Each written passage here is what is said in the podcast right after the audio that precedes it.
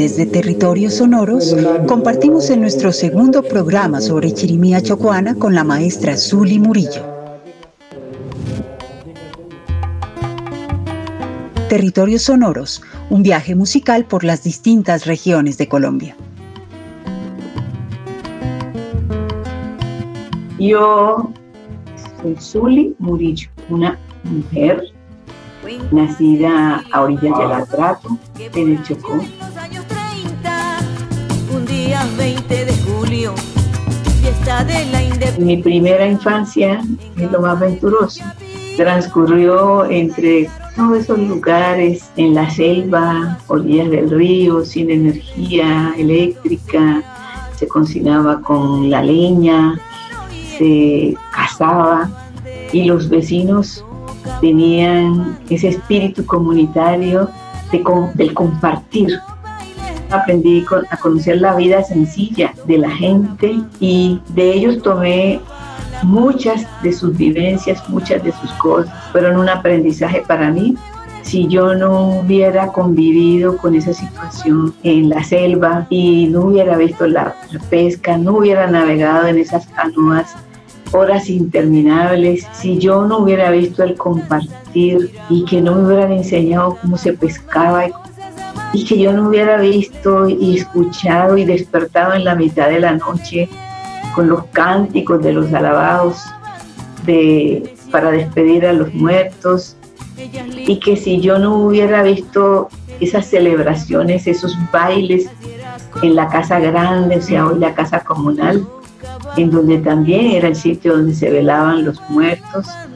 Y si yo no hubiera visto esas celebraciones de los matrimonios en balsas y las leyendas y las cosas del monte, de la selva, y oír hablar de los curanderos, de los picados de culebra y cómo era que se curaban, y no hubiera oído apoyar a los niños y los cuentos de espantos y de duendes, de brujitas, entonces, yo no tendría el caudal cultural que tengo en estos momentos.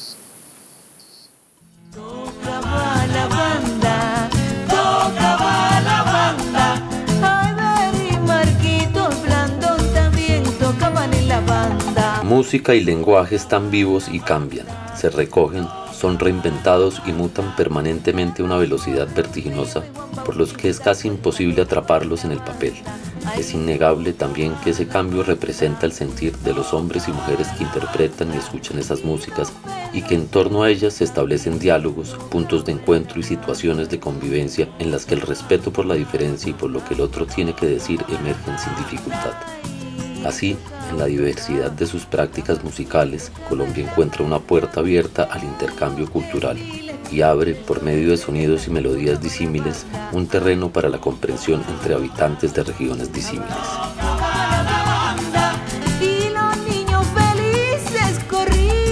Bueno, pasa que en el Chocó eh, estamos recibimos mucho, mucha influencia del Caribe allá hubo lo de la zafra, eh, también había mucho comercio, con el comercio prácticamente nos llegaba de Cartagena, la música, los discos, pero sobre todo allá existió también una compañía minera que llegaban del Caribe, llegaban de Jamaica, llegaban de muchos lugares del mundo, de modo que ya teníamos toda esa influencia allá se arraigó y lo tenemos pues muy marcado lo de las guitarreadas, las serenatas, lo de compartir en un solar los vecinos cantando a la luz de la luna o a pleno sol, no importa, eh, cantando muchas canciones y muchas guitarras.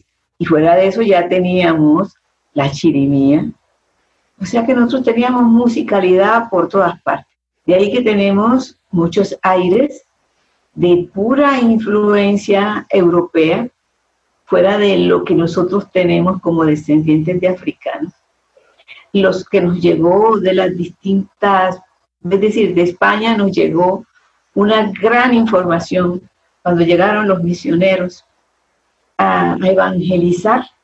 Entonces también nos llevaron esa cultura de los romances y ese aire, depende pues de, dónde iba ese español, eh, ese cante hondo y la gran cantidad del romancero español llegó allá con sus tonadas. Y fuera de eso también la parte de la que lleva la, Iglesia Católica con su armonio y que lleva también con los cantos gregorianos. Decir, que hubo tantos factores culturales que se hundieron en el Chocó, que de eso se tendría que salir un mestizaje, una cosa como eso que resultó. Con los mejores músicos del pueblo tocaba la banda, con lámparas y linternas iluminaban la casa. ¿Había música en su casa cuando niña? No, es que teníamos la música, pero la parte nuestra más que todo es la vocal.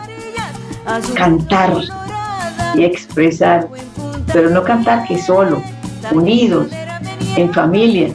Y no se puede decir que, que quien ponía la nota, cualquiera podía empezar a cantar, mi papá podía empezar a cantar y se le unía mi mamá podía ser ella la que estuviera haciendo un oficio y empezar a cantar.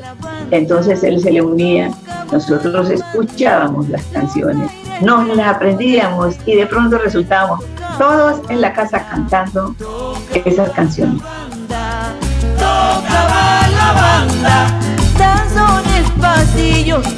¿Cómo pasa la chirimía de ser instrumental a introducir la voz? Lo que pasa es que dentro de la chirimía hay algunas canciones en donde, por ejemplo, te voy a contar el caso de Antero Agualimpia.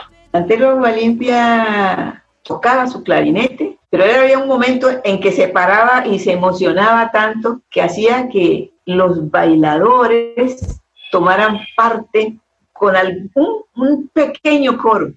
Y cuando él llegaba en tu tunendo, la gente tenía que contestar, onegua, tunendo, onegua, en tu tunendo, onegua, y ahí seguía, otra vez con su clarinete y haciendo todas sus florituras.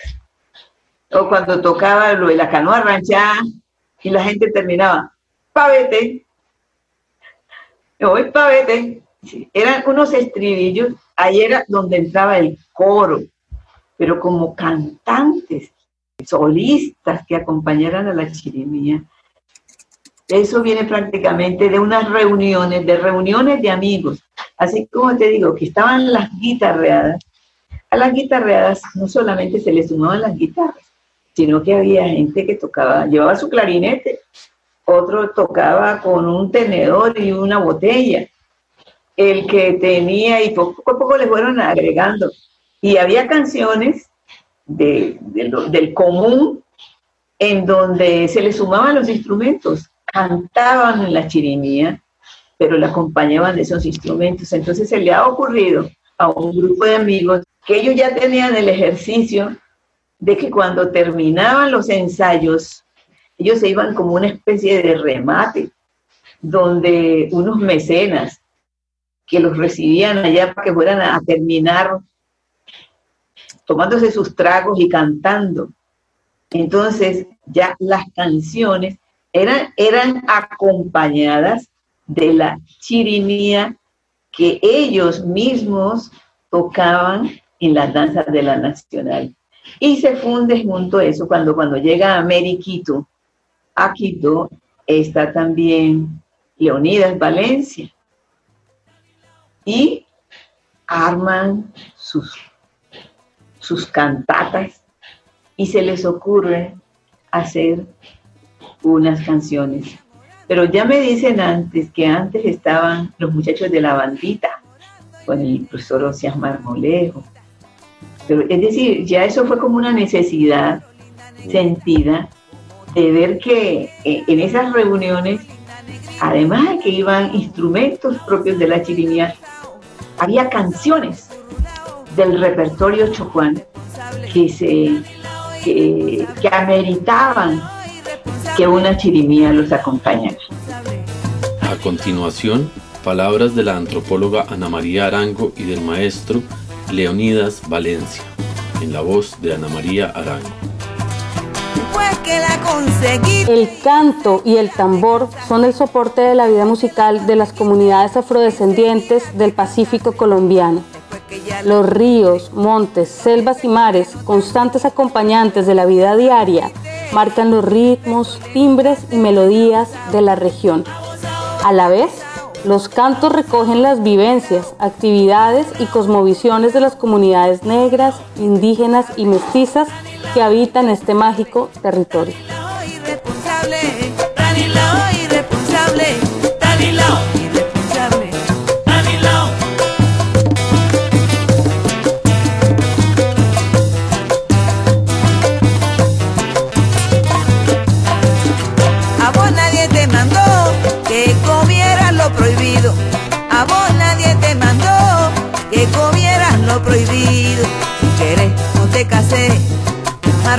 Por el hijo. Si quieres, no te casé, más responde por el hijo y baila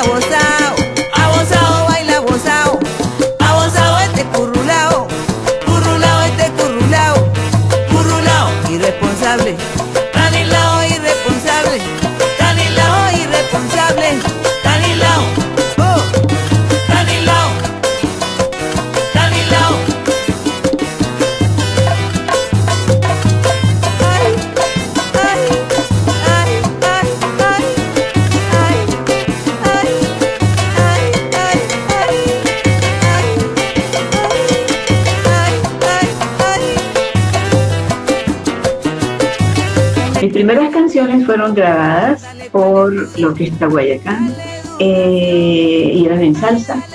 Y otras canciones mías fueron, me buscaban para hacer canciones mías, Alfredo de la Fe, me buscó Israel Tannenbaum, también grabó, y también me llamó, me decía Leonidas Valencia. Y entonces después empecé a hacer coros.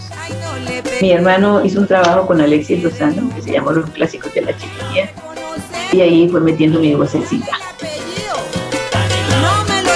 Entonces empiezo a cantar mis canciones con la contundencia. Me gusta cantar con mucha gente, con mis amigas, mis amigos. ¿Qué piensa usted cuando le nombro estas personas? Mario Becerra, Mario Becerra fue el primero del que tuve conocimiento porque, eh, como le estaba contando, en esas veredas a donde iba con mi mamá, Mario Becerra era el clarinetista que iba en las balsas y que animaba los bailes en los caseríos. Negro Cecilio. Negro Cecilio es una gran persona, un pariente que lo considero que con su trabajo que hizo de ese de la chirimía, su primer trabajo que hizo con la chirimía, que le ayudó mucho su hermano. Eh, es un gran músico, fue un, un pedagogo de la música que tiene muchos seguidores y que muchos lo recuerdan con mucho cariño. Y yo sé que él me apreciaba bastante y me daba ánimos, parienta, vamos, haga esto, siga. Y también le decía, Alexis, terminar el trabajo a la parienta. Leonidas Valencia. Leonidas es un, como un hermano, mis respetos para él. Eh, yo sé que él me aprecia tanto como yo a él, pero yo creo que lo aprecio mucho. Es un pionero, es un maestro, panadero, es un gran músico, de los primeros que, que hizo su trabajo para la chirimía. Panadero y sus muchachos. Alfonso Córdoba, el brujo. Simplemente un brujo, un mago, un mago en el arte de cantar, en el arte de transmitir. Él cuando iba a cantar, eh, yo lo veía que se transformaba como que si él tomara de, de los verdaderos, que nosotros, que ahora usan la palabra ancestro, por cualquier cosa, que ancestral, pero él sí, se transformaba todo porque me parecía que él sí evocaba a los mayores. Y eso de dónde lo aprendió. él tenía que ser que, que se metió tanto en el espíritu de la música, en el espíritu de la gente negra. Y como él escuchó tanto música cubana y sabía tanto de los yorubas, ese era un, mago, era un brujo por eso.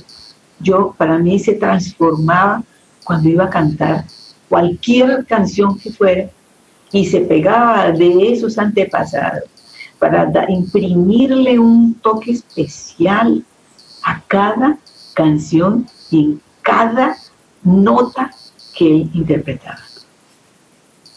Alexis Lozano. Es ya la parte moderna del talento. Lo conocí, desde un jovencito, tendría por ahí unos 12 años, cuando andaba con su guitarra y que hacía sus pinitos para tocar y para ir a darle serenatas a las chicas, porque al colegio donde yo enseñaba a él una vez llegó a pedir permiso, porque les iba a cantar a las peladas, y él iba siempre con Nino, y llegó con puros huesos largos que era él, con su caminar y su guitarra. Desde ese punto lo conozco. Ya después fue cuando empezó con, eh, iba con el grupo Nietzsche, con Jairo Varela, otra persona también muy querida. Entonces, ese par hicieron maravillas, nos dieron a conocer, a colocar la música de Chocó. Y también, para mi modo de ver, es muy talentoso. Y le tengo gratitud porque fue la persona que me, me instó a que hiciera ese trabajo que siempre me esos trabajos que me han enorgullecido, los cuentos cantados, Eh, cuéntenos un poco acerca de los bailes peseteros y los bailes de pellejo. Los bailes peseteros y los bailes de pellejos. Los peseteros casi siempre eran con música de discos de vinilo, acetato de vinilo. Y los bailes de pellejo eran con chirimía el pellejo era porque había tambora, requinta, bongo, ahí estaban los cueros.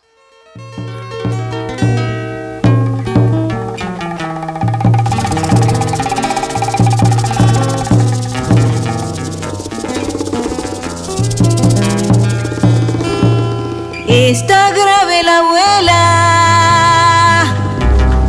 vamos a acompañarla. El canto del guaco nos está avisando que está agonizando. Cojamos la Troya pa' ligero. Monte está oscuro, vamos alumbrando, no tengamos miedo.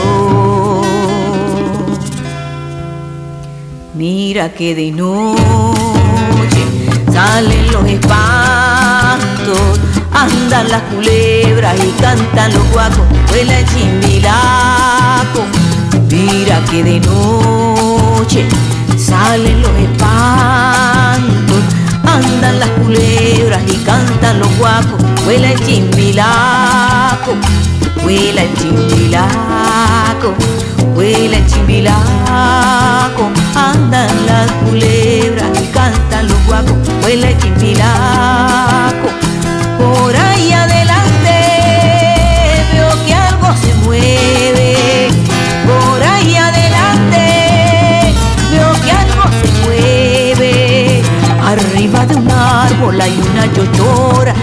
Y una rama.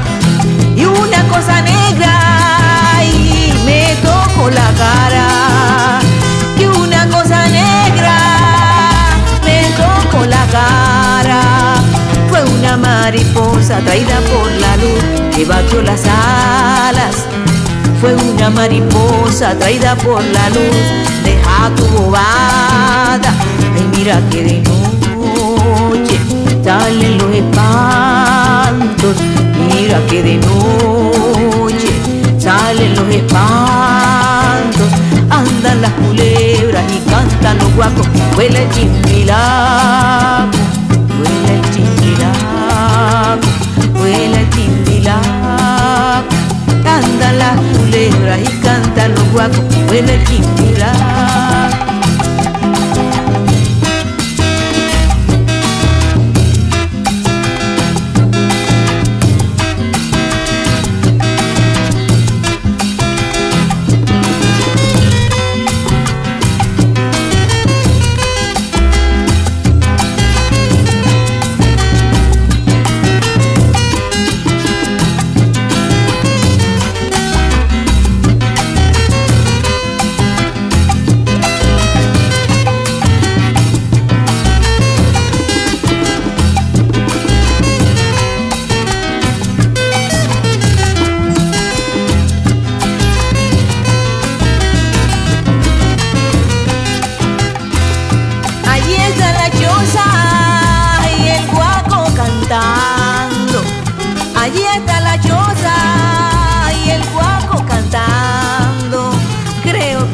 A verla con vida, corramos, llegamos. Creo que alcanzamos a verla con vida, corramos, llegamos. Mira que de noche salen los espantos.